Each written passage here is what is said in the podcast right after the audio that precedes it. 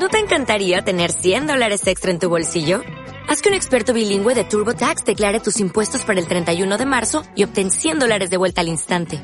Porque no importa cuáles hayan sido tus logros del año pasado, TurboTax hace que cuenten. Obtén 100 dólares de vuelta y tus impuestos con 100% de precisión. Solo con Intuit TurboTax. Debes declarar para el 31 de marzo. Crédito solo aplicable al costo de la presentación federal con TurboTax Full Service. Oferta sujeta a cambios o cancelación en cualquier momento. La inversión responsable básicamente se basa en incluir criterios medioambientales, sociales y de gobernanza en la toma de decisiones de inversión, con el objetivo, primero, de reducir los riesgos.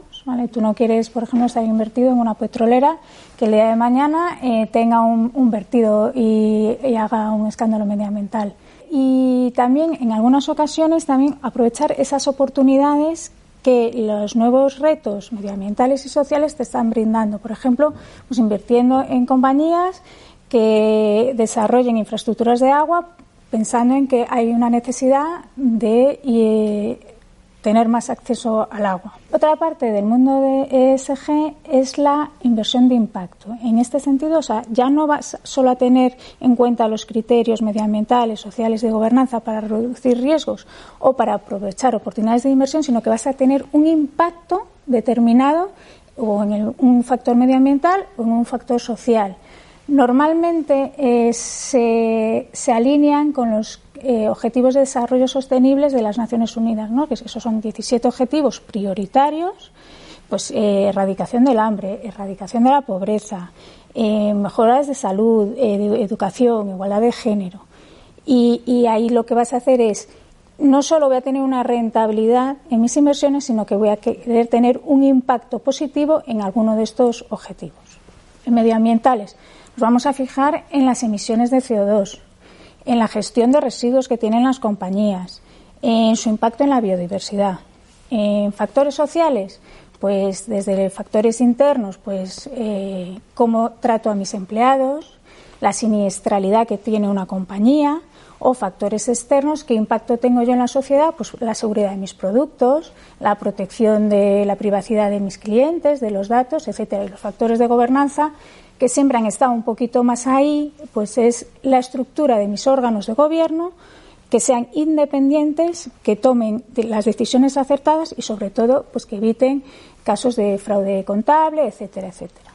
Yo creo que eh, hay varios factores por los que son importantes. Yo creo que el principal es porque nos ayuda a mejorar nuestra toma de decisiones de inversión.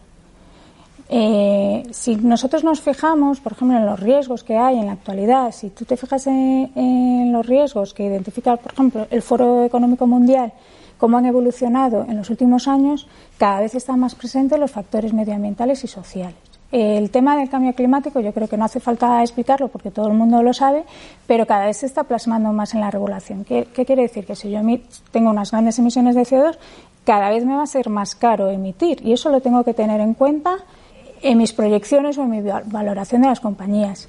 Luego hay, hay una demanda de los inversores per se que está probablemente muy liderada en el sector millennial que realmente quieren primero conocer qué se están haciendo con mis inversiones, qué impacto tienen y en otras ocasiones quieren tener un impacto positivo aprovechar mis ahorros y tener un impacto eh, positivo en los temas que a ellos les preocupan. Creo que un punto importante también que hay que destacar es que en los últimos años todos los estudios que se han hecho han demostrado que no hace falta sacrificar rentabilidad para poder llevar a cabo una inversión ESG. Hay varias formas de aplicar criterios. la original o la más sencilla fueron los criterios de exclusión. No voy a invertir pues, en compañías de tabaco, no voy a invertir en compañías a lo mejor que, vendan alcohol. Muchas veces a lo mejor porque el cliente ya tiene unos principios éticos que le quiere aplicar a sus inversiones. Otra forma de aplicarlo es lo que se llama el screening, que es pasarle unos filtros a nuestro universo de potenciales inversiones para eh, excluir pues, las compañías que a lo mejor peor lo estén haciendo en la gestión de esos riesgos medioambientales, sociales o de gobernanza, o, por el contrario, quedarme solo con las compañías que mejor lo están haciendo. Otra forma que, hay de hacerlo es lo que es la integración, que es la, integración de criterios medioambientales, sociales y de gobernanza de forma sistemática en nuestro análisis de las inversiones.